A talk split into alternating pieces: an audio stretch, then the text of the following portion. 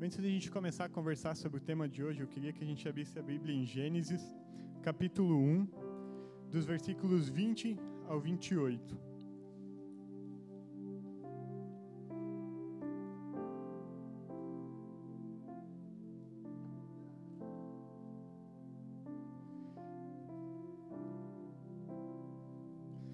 Disse também Deus: Povoem-se as águas de enxames de seres viventes e voem as aves sobre a terra, sobre o firmamento dos céus.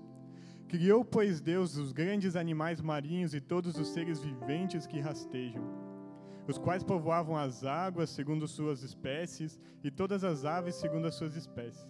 E viu Deus que isso era bom. E Deus os abençoou, dizendo: Sede fecundos, multiplicai-vos e enchei as águas dos mares, e na terra se multipliquem as aves. Houve tarde e manhã o quinto dia.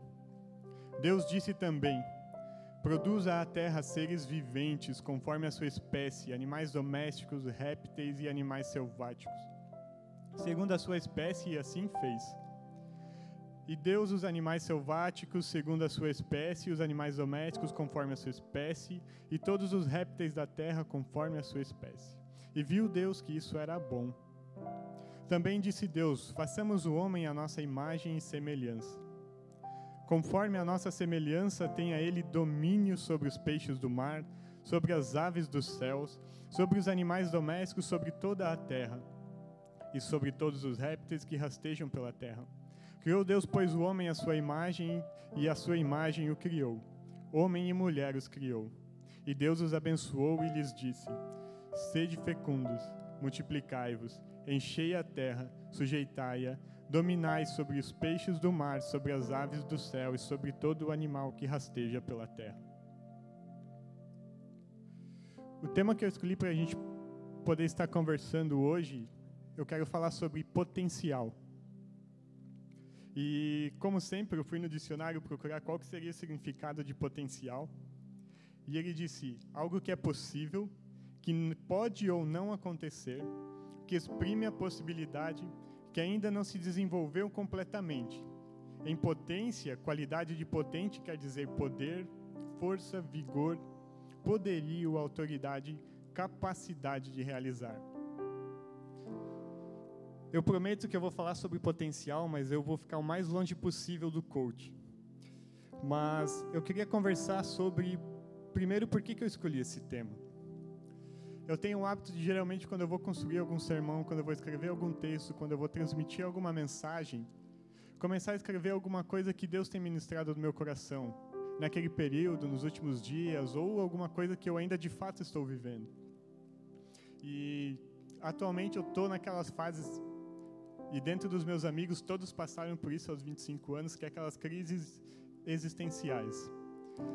Aquela questão de o que, que eu estou fazendo, para onde eu estou indo, Será que as coisas que eu estou construindo, o que, que eu tenho me comprometido, tem de fato seguido o direcionamento daquilo que Deus estabeleceu para mim?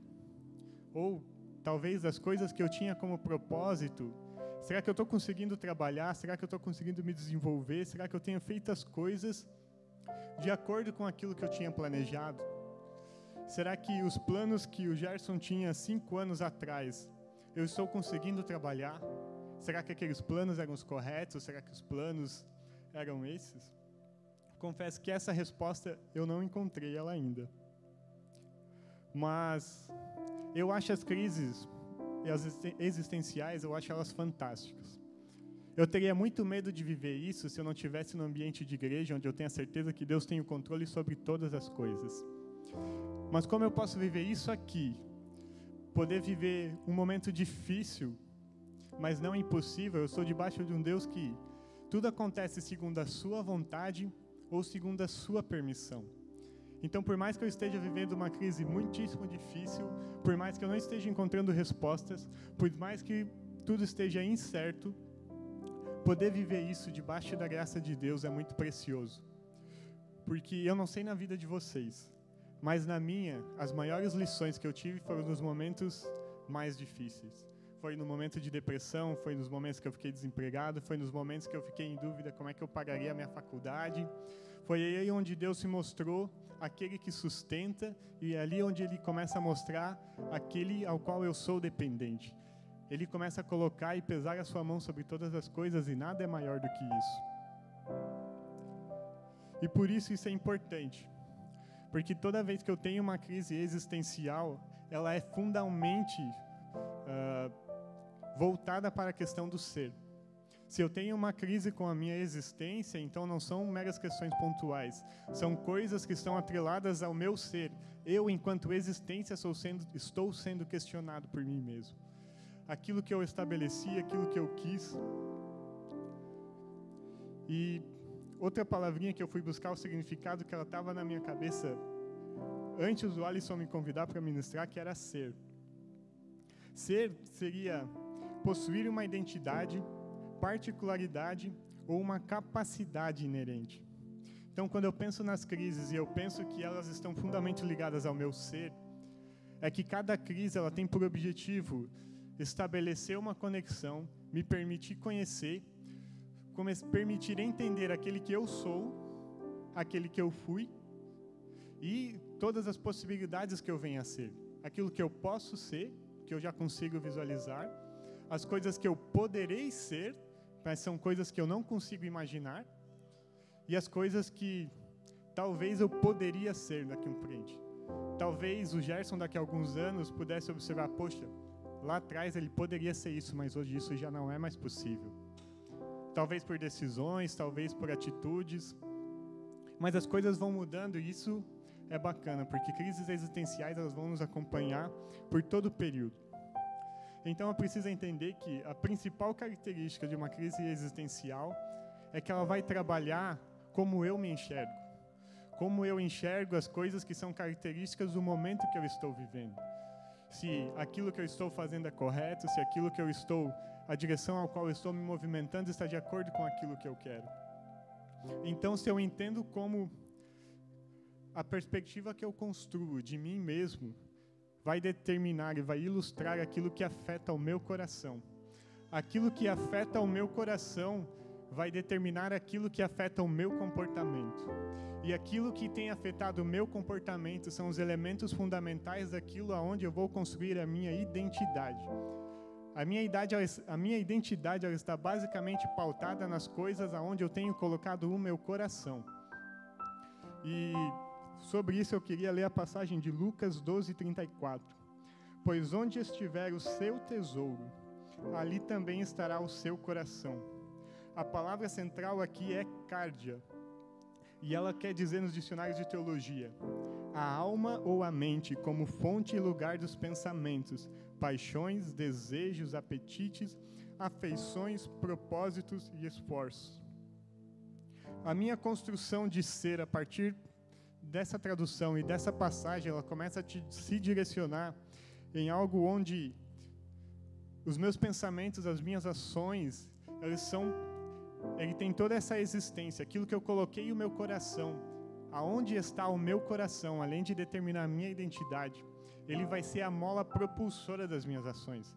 É com base nisso e é a partir disso que eu vou agir. E é por isso que eu acredito que a identidade ela está muito mais voltada com aonde o meu coração está hoje do que com a nossa história.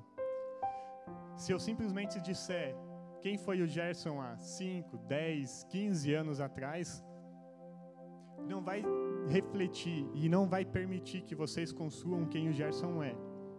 Mas se eu disser aonde tem estado o meu coração, aonde tem estado as coisas que eu tenho feito, se eu disser com quem eu tenho andado, se eu disser o que, que eu tenho construído, vocês vão conseguir ter uma percepção muito mais real daquilo que eu sou do que as pessoas que me acompanharam a minha história inteira, pessoas que acompanharam a minha vida inteira.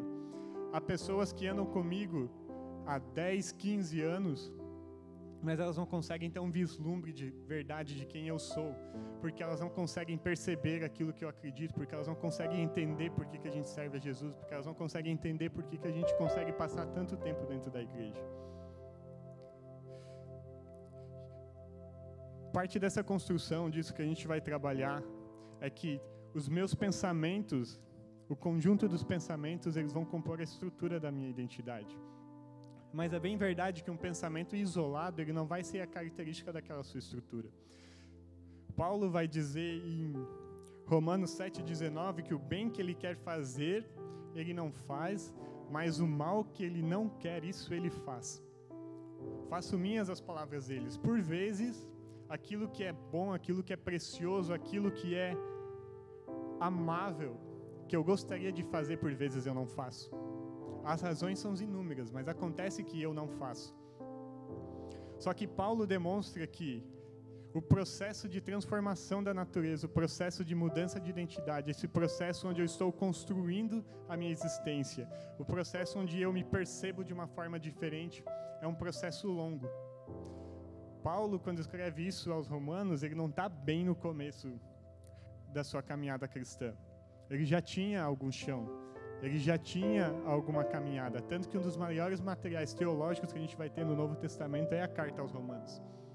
E ainda assim, esse cara que conseguiu produzir esse material consegue afirmar: cara, tem bem que eu quero fazer, que eu sei que eu tenho que fazer, e ainda assim eu não consigo fazer. Então, é muito presunçoso da nossa parte achar que, porque nós tomamos uma decisão de que agora vai ser diferente, que nós temos o controle de todas as coisas, que nós temos o controle da situação. A gente precisa entender que esse processo, ele é longo, ele é doloroso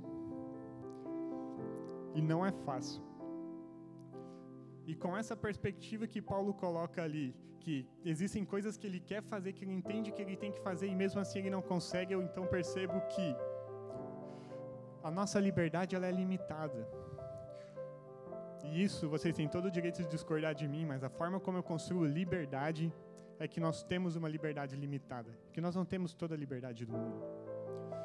Porque para mim, e a Bíblia ilustra isso, de que nós o tempo todo estamos colocando o nosso coração em algum lugar, o tempo todo alguma coisa está no trono do nosso coração. E se Deus não está no trono do nosso coração, então alguma coisa nós colocamos lá. Nós sempre fazemos isso.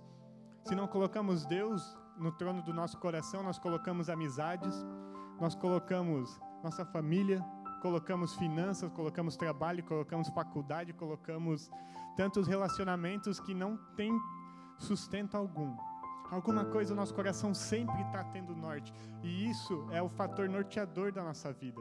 Toda vez que eu estabeleço que a faculdade é a minha prioridade, então eu movo de todas as formas para que eu possa alcançar o objetivo da faculdade se o meu trabalho é importante, se alcançar uma promoção no meu trabalho é importante, então eu vou estudar para que eu consiga uma promoção, eu vou fazer tudo que eu puder para conseguir a promoção, eu vou fazer hora extra, vou ser o primeiro que, que chega e o último que sai. Eu vou me desgastar nessa direção. Mas só porque eu posso escolher colocar alguma coisa dentro do meu coração, no trono dele, não quer dizer que eu tenho toda a liberdade sobre essas coisas. A verdade é que aquilo onde nós colocamos aquilo que colocamos dentro do nosso coração, isso sim consegue nos controlar. Eu entendo que eu posso escolher colocar Jesus ou colocar outra coisa. Que eu tenho essa liberdade, porque Ele me instrui dessa forma, porque Ele me permite. Mas é óbvio que eu só consigo escolhê-lo porque Ele me escolheu primeiro. Eu só consigo amá-lo porque Ele me amou primeiro. Mas eu tenho a opção de rejeitar esse amor. E foi isso que aconteceu no Éden. Deus criou tudo, mas Deus foi rejeitado.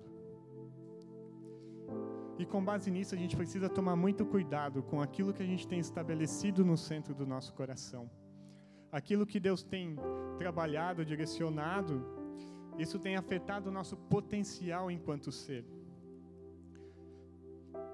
O nosso potencial enquanto seres, que é isso que eu quero construir. A gente precisa ver essas coisas voltado na palavra, pautado na palavra de Deus. A Bíblia diz o que acontece se nós colocamos o dinheiro como o Senhor do nosso coração. A Bíblia diz o que, que acontece se nós colocamos Deus sobre o nosso coração. A Bíblia vai nos ilustrando, vai trabalhando e mostrando como as realidades têm sido afetadas, como ao longo das histórias as culturas pagãs têm sido afetadas. E ela vai provando e revelando a nossa identidade, ela vai revelando aquilo que nós temos acreditado. Ela vai revelando o potencial do ser humano ela também aponta o quanto o ser humano é assustador distante de Deus. Ela vai apontar culturas que sacrificavam crianças para que pudessem adorar outros deuses. Ela vai apontar culturas onde o incesto era super bonito, acontecia nas ruas. Ela vai apontar civilizações onde tudo que era prazer era destruição, sexo, guerras. Esse é o potencial do ser humano distante de Deus. Se Deus não é estabelecido no centro do coração do ser humano, tudo que ele vai conseguir é destruição. Porque todas as vezes que o ser humano tomou as rédeas de uma situação, a coisa nunca terminou boa. E isso vem desde o Éden. Desde a criação do mundo, toda vez que o ser humano estabelece, se estabelece como aquele que consegue colocar a ordem em alguma coisa, tudo entra em desordem. Nada permanece como tem que estar.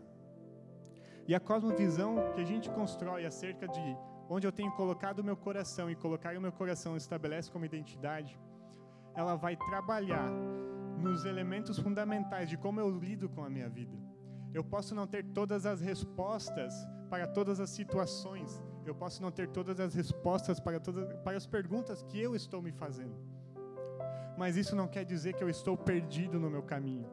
Isso não quer dizer que eu não tenho direção para seguir, não quer dizer não possuir todas as respostas ou me faz desconhecer o caminho. Cristo é o caminho.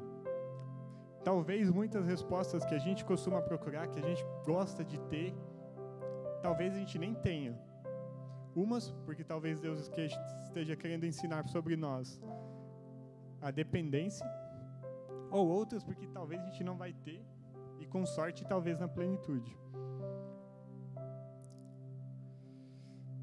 Identidade tem a ver com onde está o meu coração e não com aquilo que eu digo que eu sou a identidade ela está 100% atrelada àquilo que tem afetado o meu comportamento, aquilo que, quem, que tem construído como eu me enxergo. É isso que determina a minha identidade. Não são as minhas palavras.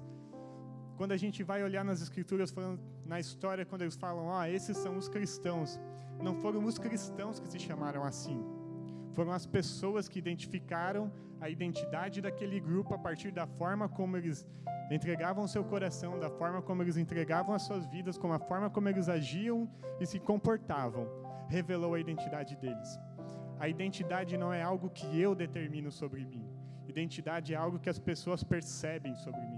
Então, se eu quero que a sociedade me perceba como um cristão, o meu coração precisa ter como centro Jesus Cristo. É isso que vai trabalhar a minha identidade. Nós somos o que somos porque entendemos quem somos. Eu não consigo dizer que existe um conceito de identidade em mim se eu nunca parei para pensar sobre isso. Eu não consigo dizer minha identidade é de Cristo se eu não sei como Cristo se parece, como Cristo se comporta, onde Cristo andaria. Se eu faço o que Jesus Cristo não faz. Se eu faço, falo o que Jesus não falaria. Se eu trato as pessoas como Jesus não trataria me desculpa, mas a identidade não é de cristão. Pode ser qualquer outra coisa, pode ser bonito também. Mas se é para ser cristão, precisa falar como ele falou, andar como ele andou, tratar as pessoas como ele tratou e acima de tudo, amar as pessoas como ele amou. E agora eu queria que a gente abrisse uma passagem de 2 Reis, capítulo 13, versículos 15 ao 19.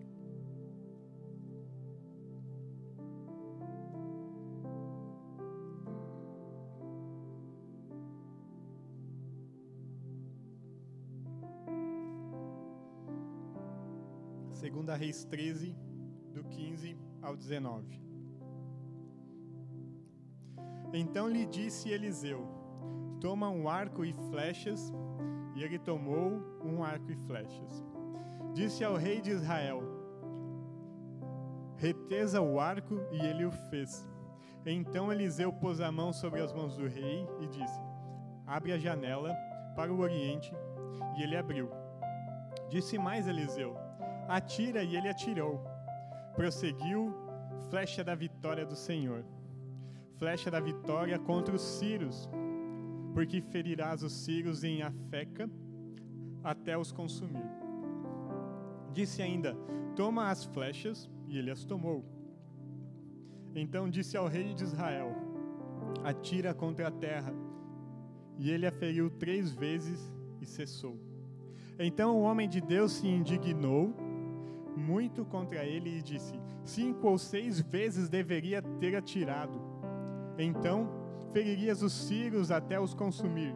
Porém, agora só três vezes ferirás os círios.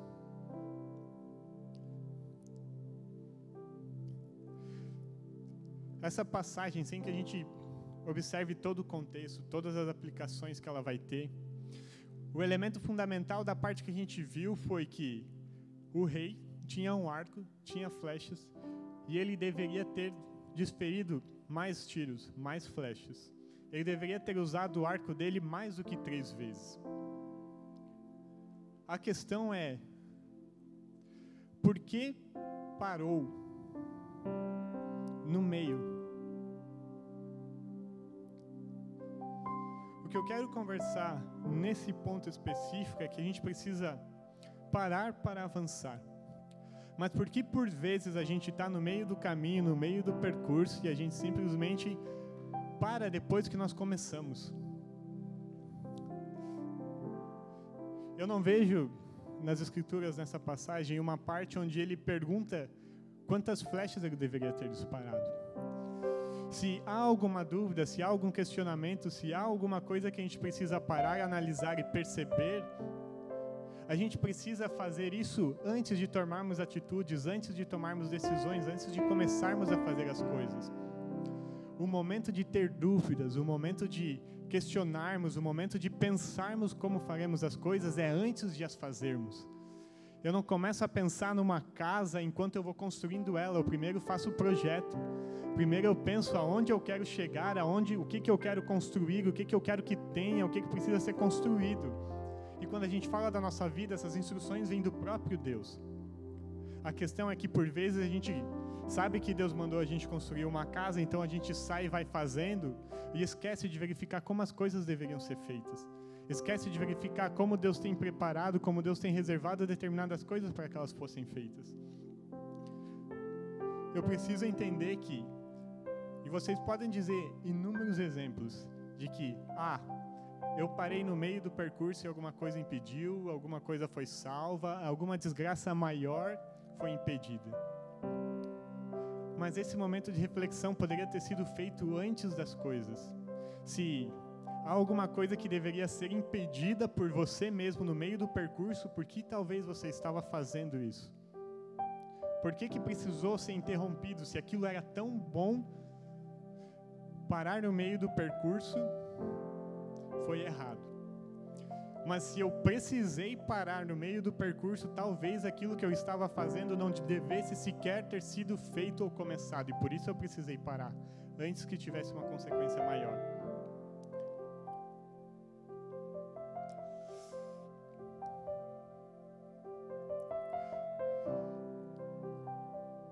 Em João 14, 6, vai ter uma, a seguinte passagem. Jesus diz: Eu sou o caminho, a verdade e a vida, e ninguém vem ao Pai senão a mim. Se eu preciso entender que eu preciso tirar algumas dúvidas, eu preciso fazer isso antes do caminho. Mas como a gente comentou antes, algumas respostas a gente não vai ter. Provavelmente eu vou seguir alguns caminhos onde eu não vou ter todas as certezas do Senhor. Eu não tenho todas elas sobre a minha vida, e tem perguntas que eu fiz, mas tem respostas que eu obtive da parte de Deus. Mas não ter todas as respostas sobre o caminho não quer dizer que eu não saiba qual é o caminho que eu preciso seguir. Existem coisas que eu posso aprender sim durante o caminho, mas Jesus é o caminho. Então eu não preciso interromper nada que eu estou fazendo durante a caminhada se isso está me apontando para Cristo se há algo que está sendo construtivo na minha vida, então não faz sentido que eu interrompa e comece uma outra coisa que não tem nada a ver. Eu preciso então conhecer as características desse caminho. Quando eu começo a estudar e começo a aprender a identidade de Cristo, eu começo a entender aquilo que é mais marcante dele. E das muitas coisas que ele se definiu, ele se definiu como caminho. Então, se eu estou caminhando em algo que ele é o caminho, que é o próprio Cristo. Então quer dizer que durante esse processo, algumas perguntas estão sendo respondidas. Talvez não todas, mas eu vou pergunta a pergunta ele vai nos ensinando até o ponto onde agora é a nossa vez de agir.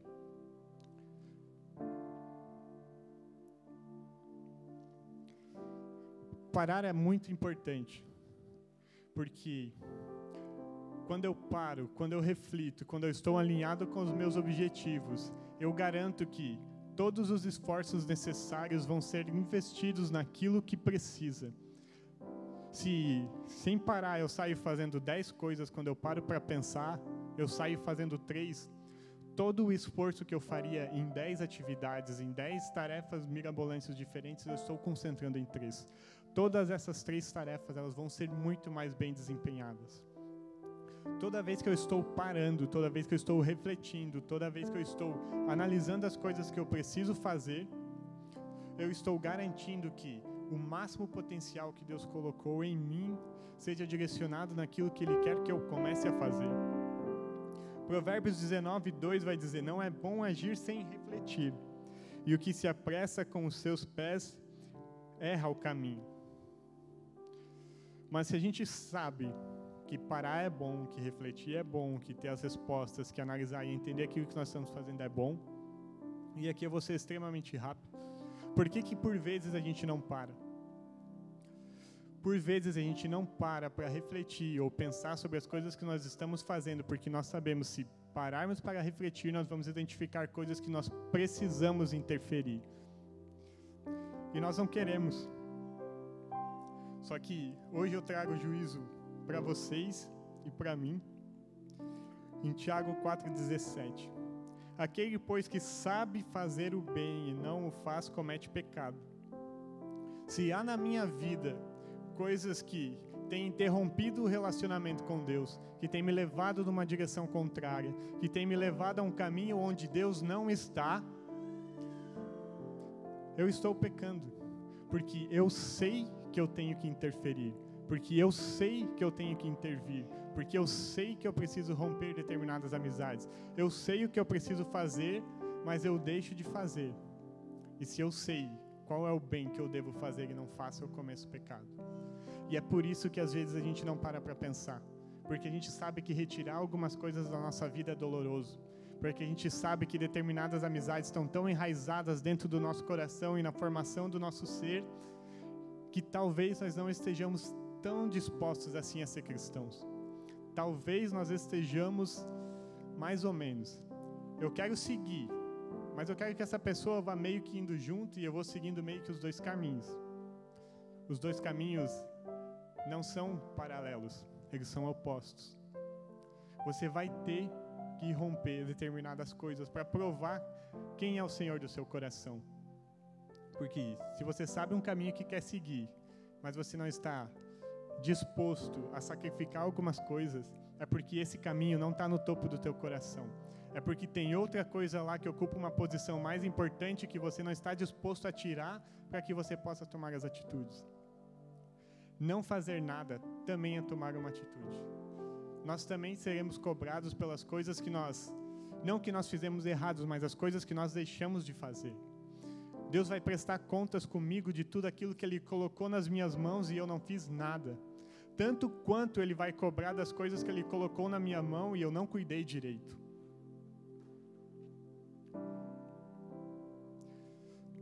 Refletir, parar, pensar, é poder chegar a, uma, a um entendimento do significado das coisas.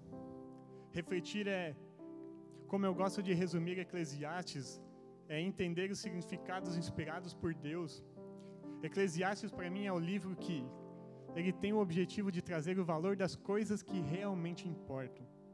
Tem gente que diz: "Ah, é um livro mega mal-humorado".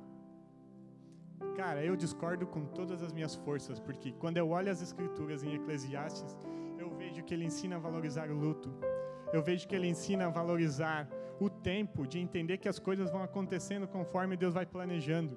Eu vejo um autor, um, um escritor querendo mostrar para a gente que existem coisas que importam mais do que outras coisas.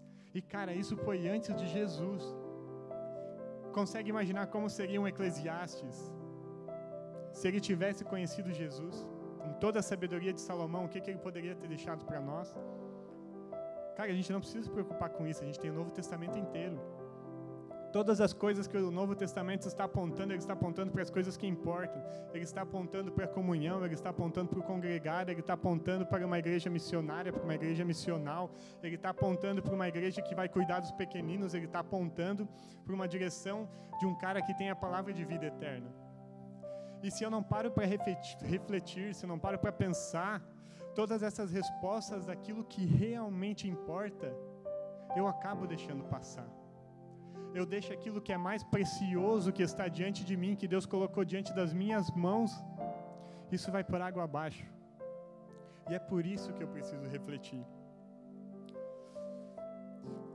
Essa ideia de que precisamos nos entender enquanto ser, porque o ser é dotado de um potencial e que a gente precisa parar para refletir, que eu realmente vou para o ponto que mais importa de hoje.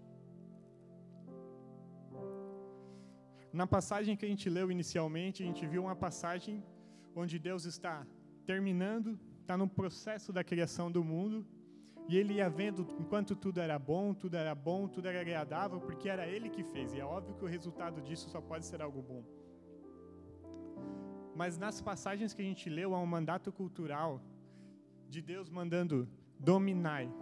Ele deixa uma ordem à humanidade dizendo: dominai. É o mandamento de Deus para o homem, para a humanidade, sobre a criação. Dominar é atingir o máximo potencial, é extrair tudo quanto é possível. Quando alguém diz, eu domino isso, ele quer dizer que quando ele se propõe a fazer alguma coisa, ele vai tirar o melhor resultado possível que aquilo tem. Então, dominar, quando eu domino quando eu domino a criação, eu estou dizendo que eu vou usar a medicina, a fisioterapia como instrumento de cura. Quando eu estou dominando aquilo que Deus colocou nas minhas mãos, eu estou dizendo que eu vou construir edifícios magníficos através da arquitetura e da engenharia. Quando eu estou tentando atingir e extrair o máximo potencial daquilo que Deus me deu, quer dizer que eu vou gerir bem tudo aquilo que Ele me deu. Quer dizer que eu vou gerir bem meu tempo, quer, dizer que eu vou gerir bem meus recursos, minhas finanças. Isso é dominar. Dominar sobre a criação quer dizer que todos os elementos que Deus disse para Adão dominai eram os elementos que ele usou para retratar tudo que foi criado. Ele fala das aves, ele fala dos mares, ele fala das plantas posteriormente, tudo que ele estava usando para construir aquilo. Isso é tudo o que eu criei. Ele fala: humanidade, domine sobre isso. Extraia o máximo potencial sobre isso. E toda vez que eu faço isso, eu estou revelando o próprio Deus. Nada é mais magnífico do que, cara, eu fiz o melhor que eu pude, o resultado foi espetacular, a glória de Deus foi manifestada, o resultado que foi atingido é algo que eu nem esperava. Isso é dominar. É entender o mandamento de Deus de que existem coisas que estão debaixo das minhas mãos e eu tenho responsabilidade sobre isso.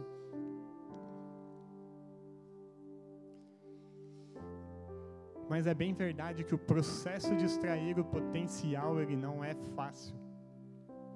Na verdade, extrair o potencial, eu posso dizer que pelo menos na minha vida ele é o processo mais doloroso pelo qual eu passo. Porque ele não vai terminar até que chegue a plenitude dos tempos. E como eu sempre digo, esse processo de entender quem eu sou, esse processo de maturidade, faz com que eu não goste de algumas coisas do cristianismo, porque ele sempre quer mexer em umas janelas, umas salas que eu não quero que ele mexa.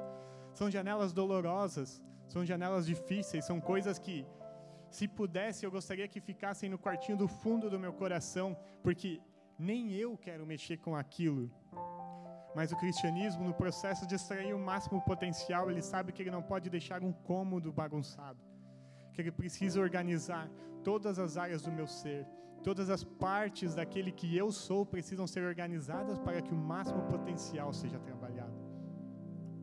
E eu evidenciei muito isso na minha vida, porque no processo do final da depressão a gente começa a entender como é que a gente foi para lá e as coisas que fizeram parte disso. E eu fui ver quantas coisas que eu nem lembrava que estavam no quartinho do meu coração, que eu não queria mais mexer. Traumas, ofensas, coisas que, se eu pudesse não lembrar, e eu não lembrava até eu ter que me livrar disso, porque eu estava carregando pesos que eu não gostaria. E esse é o processo do cristianismo, ele vai tirando, ele vai arrancando tudo aquilo que não é necessário. E o problema é que muita coisa, mas muita coisa, ela fica enraizada no nosso coração. E o tempo por si só, ele não vai ajudar muito. Eu falei a última vez que eu ministrei no Jovem Sede de que o nosso corpo, queira ou não, ele vai amadurecer.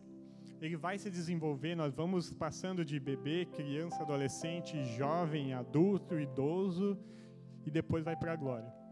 Ele vai fazer isso queiramos ou não. Só que intelectualmente falando, espiritualmente falando, isso não é verdade. A gente vai ver uma geração da sociedade que são garotos de 45 anos que todo o tempo que passam em casa ficam jogando videogame. A gente vai ver uma geração de 40, 50 anos que todo o tempo que passam em casa ficam em redes sociais. A gente vai ver uma geração de 40 até mais que ficam vendo notícias falsas, que ficam assistindo reality shows, que ficam gastando tempo com um monte de coisa que não agrega em lugar nenhum. E eu falo esses mais velhos porque eu preciso trazer a ideia de que o tempo não vai dar a maturidade que a gente acha que ele dá. Mais tempo, menos tempo não vai fazer com que eu evolua mais ou menos. A única coisa que o tempo por si só me dá é experiência.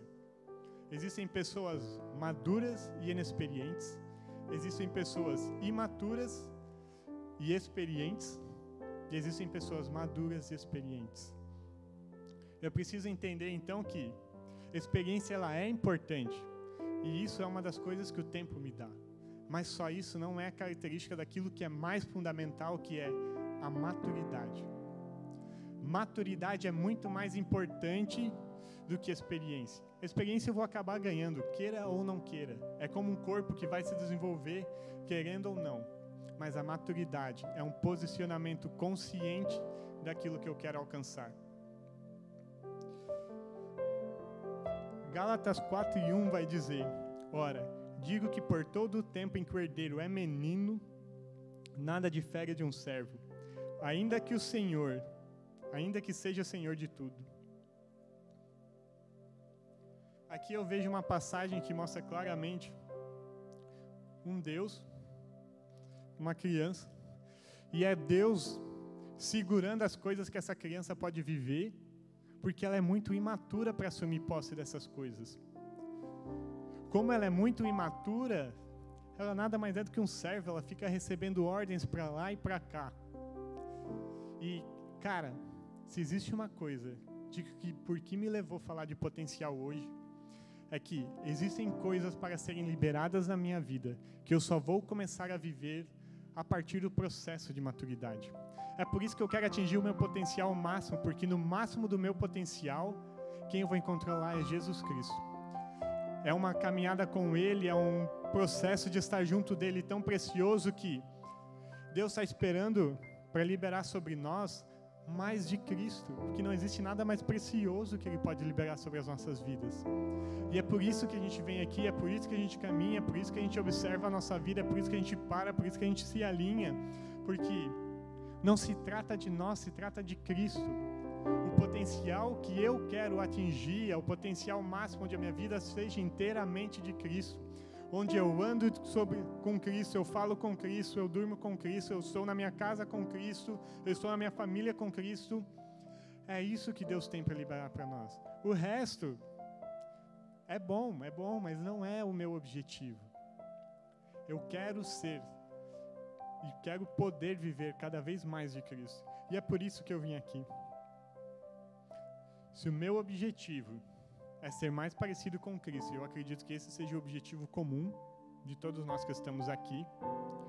Eu preciso hoje identificar as coisas que têm me impedido de seguir esse caminho. O engraçado dessa decisão é que não necessariamente vou ter que interromper as coisas que são pecado. Isso é óbvio. Mas existem coisas que elas têm me impedido de avançar mais. E isso para mim nessa quarentena ficou muito claro. Eu observei as pessoas que eu passava muito tempo, as pessoas que eu passava pouco tempo. Eu observei as pessoas que somavam muito na minha vida e observei as pessoas que não somavam nada na minha vida. E eu comecei a refletir sobre não me entenda mal sobre tudo o tempo inteiro tem que ser erudito, intelectual, tem que estar o tempo inteiro desenvolvendo. Mas eu não acho cabível eu fazer parte de um grupo social ao qual eu ando com ele durante meses e nenhuma conversa que consiga acrescentar alguma coisa foi tida. Eu não consigo acreditar que uma amizade que não soma em nada na minha vida consiga ser algo que Deus preparou para mim. Eu não consigo acreditar que algo que tem me distanciado de Deus seja o propósito dele para a minha vida. Eu não estou falando de não cristãos, porque eles são o alvo de Cristo. Eu estou falando de pessoas que fazem parte do nosso meio, que por alguma razão elas pararam de amadurecer no processo da caminhada. Talvez seja eu, talvez seja você. Ou talvez eu e você precisemos identificar aquilo que precisa ser retirado da nossa vida. E para ilustrar, durante essa quarentena eu tenho feito algumas decisões para minha vida. A cada semana eu tenho colocado algum ponto para ser meditado, analisado, e um compromisso novo eu tenho firmado. Numa semana eu tirei as redes sociais do meu celular, numa outra semana eu tirei todos os jogos do meu computador, numa outra semana eu parei de ficar conversando com aquelas pessoas que, por mais que não fossem pessoas que não me levavam para a direção de Cristo, mas também não contribuíam para que isso acontecesse. E pasmem, essas pessoas estão aqui. Elas estão do nosso lado, elas fazem parte do nosso meio. Mas só porque elas estão aqui não significa que eu preciso ser influenciado. Eu preciso amar todas essas pessoas, mas eu preciso escolher as influências corretas para andar comigo. Com as influências corretas na minha vida, é onde eu vou atingir o máximo do potencial. É por isso que um relacionamento indevido ele é tão tóxico para um cristão, porque ele vai ocupar todo o tempo todo o processo que deveria ser de ser mais parecido com Cristo, ele começa a ser um processo gasto num relacionamento que não vai dar em nada, que não está dando em nada, ou que já deu muita coisa errada. Se Cristo realmente é importante, se Cristo é realmente o motivo de eu estar aqui, se Cristo é o porquê eu faço todas as coisas, então eu não vou ter problemas em retirar algumas coisas da minha vida. Eu posso ter dificuldade, porque algumas coisas elas estão muito enraizadas, mas eu vou entender, não, isso é bom, isso é proveitoso, isso vai me trazer algo bom daqui para frente. E é por isso que eu gosto das crises existenciais, porque elas me mostram todas as coisas que não têm dado certo. Talvez nem todas, mas talvez muitas. Elas têm me mostrado a direção de você não está indo mal, mas podia estar indo melhor. Você não está lendo tanto, mas poderia estar lendo mais. O que, que tem te afastado de ler? O que, que tem te impedido de fazer devocional? O que, que tem te impedido de relacionar com Deus? Talvez você não faça grandes coisas erradas, mas talvez você faça tantas coisas que as coisas que importam não estão sendo feitas. O estilo de vida de um cristão autêntico é um estilo de vida que aponta para Cristo. É tudo por Ele, para Ele, é tudo sobre Ele. Sermos como Cristo, vivermos de Cristo, vivermos com Cristo, é extrair o máximo do nosso potencial. É eu conseguir olhar para toda a criação e perceber tudo aquilo que Deus tem colocado à minha disposição. Quando eu admiro um pôr do sol, quando eu cuido bem da natureza, quando eu exercito o meu corpo, quando eu me movimento nas direções, quando eu cuido daquilo que Deus proporcionou para mim, eu estou extraindo o máximo do potencial. Mas somente quando Cristo está no topo do meu coração. Não adianta nada, corpo sarado, estante de livro cheia, se Jesus não faz parte disso. Se aquilo que você está lendo, se aquilo que você está construindo, Jesus não faz parte disso. Seja o melhor que você puder ser, mas com Jesus Cristo no centro do seu coração. E eu termino lendo uma frase, que eu fiz questão de escrever ela na minha Bíblia. Só há um lugar que eu encontro a minha identidade, em Cristo. Só sou capaz, me, capaz de sentir-me completo quando reconciliado com Deus, com o homem e com a criação. É quando eu entendo o sacrifício de Cristo que em mim começa a existir o conceito de identidade. Quando eu entendo quem eu sou, para quem eu vim e para quem eu vou, a minha identidade começa a ser formada e o meu potencial pode ser atingido. Vamos orar.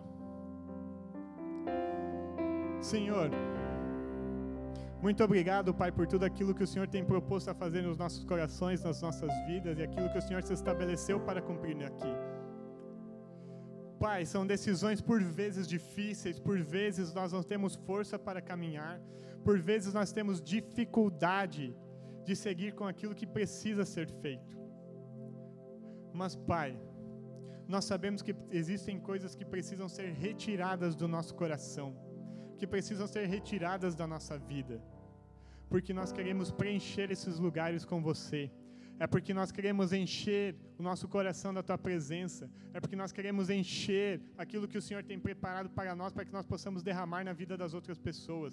É porque existe um conceito de identidade que precisa ser trabalhado, transformado, moldado e se tornando cada vez mais parecido contigo, Senhor se você é o nosso objetivo principal, Pai, se você é aquilo com o qual nós nos levantamos todas as manhãs, se você é aquilo que nós nos movemos na Sua direção, se você é tão importante para nós, Senhor, então nós faremos os sacrifícios que precisamos para viver mais contigo, viver mais de Ti, para estar presente contigo. Não existe sentido, não existe graça numa vida onde o Senhor não se faz presente.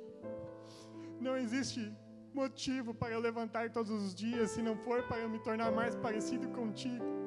Mesmo que durante o processo, durante a caminhada, Senhor, eu fale incessantemente, mas a cada dia eu dou um passo mais largo na Sua direção. A cada dia eu sou ministrado, a cada dia eu sou edificado, a cada dia eu me movo na Sua direção, eu fico mais parecido com Cristo. E é isso que alegra o meu coração. É isso que alegra a minha caminhada, é isso que motiva a minha viagem, é seguir na sua direção e entender que é aquilo que o Senhor estabeleceu para a minha vida. Mesmo que eu não tenha todas as respostas que eu preciso, todas as respostas que eu quero, o Senhor, conforme a necessidade, vai revelando, vai revelando, vai cuidando, vai provendo e vai estabelecendo o seu reino sobre a minha vida. Me ensina, Pai, durante todas as crises da minha existência, perceber que aquele que fundamenta a minha, aquele que eu sou, aquilo que me orienta, aquilo que é o norte de, de tudo aquilo que eu faço, Pai, seja voltado para Ti, seja direcionado a Ti. Pai, todas as vezes que eu fecho os meus olhos, todas as vezes que eu abro os meus olhos, tudo que eu quero encontrar é você.